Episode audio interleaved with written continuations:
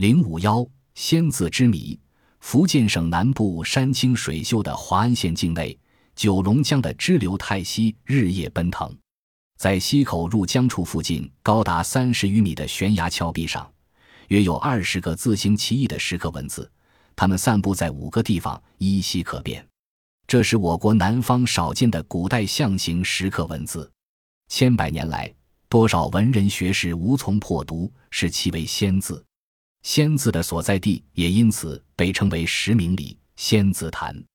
现有资料显示，至迟在唐代，华安仙字坛的仙字就已为诗人所见。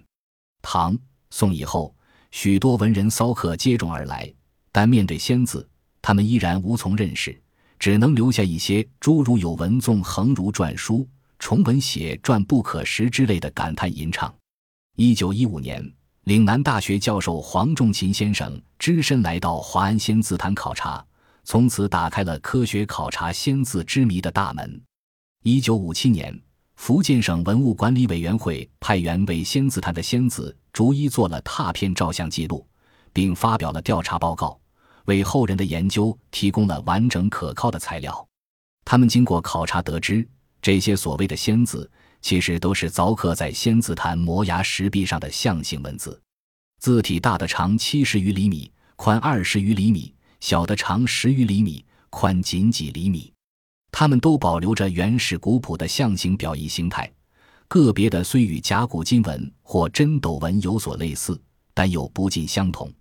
其形状有的像挥动双手的斗士，有的像古腹挺立的女性，有的像引颈带珠的俘虏。流行千余年的仙字说虽然就此被打破，但确定这些符号性质的问题却接踵而来。有的学者认为它应属于原始象形表意文字，有的认为应属于图像文字，有的则认为是春秋时期的吴咒。关于仙字的凿刻时代，一种意见认为在春秋时期，另一种意见则认为可能早到商代，因为只要有金属器具，仙字的凿刻就不成问题。至于“仙”字的作者，有的认为是春秋时期的吴人，有的则认为是福建南部地区的古代土著居民及越人。这些“仙”字到底记叙了些什么？这是千百年来人们十分感兴趣的问题。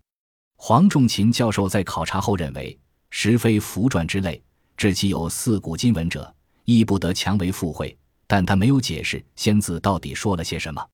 一九五九年。福建师范大学刘回孙副教授首次对仙字坛石刻做了全面考证，认为它是记载春秋时期吴部落战胜夷、越、番三个敌对部落后的济公石刻。仙字的历史真相还未大白，对这一历史真相的认识还有赖于对同一历史时期当地社会和民族文化史的进一步整体把握，而这一方面还有许多工作要做。本集播放完毕。感谢您的收听，喜欢请订阅加关注，主页有更多精彩内容。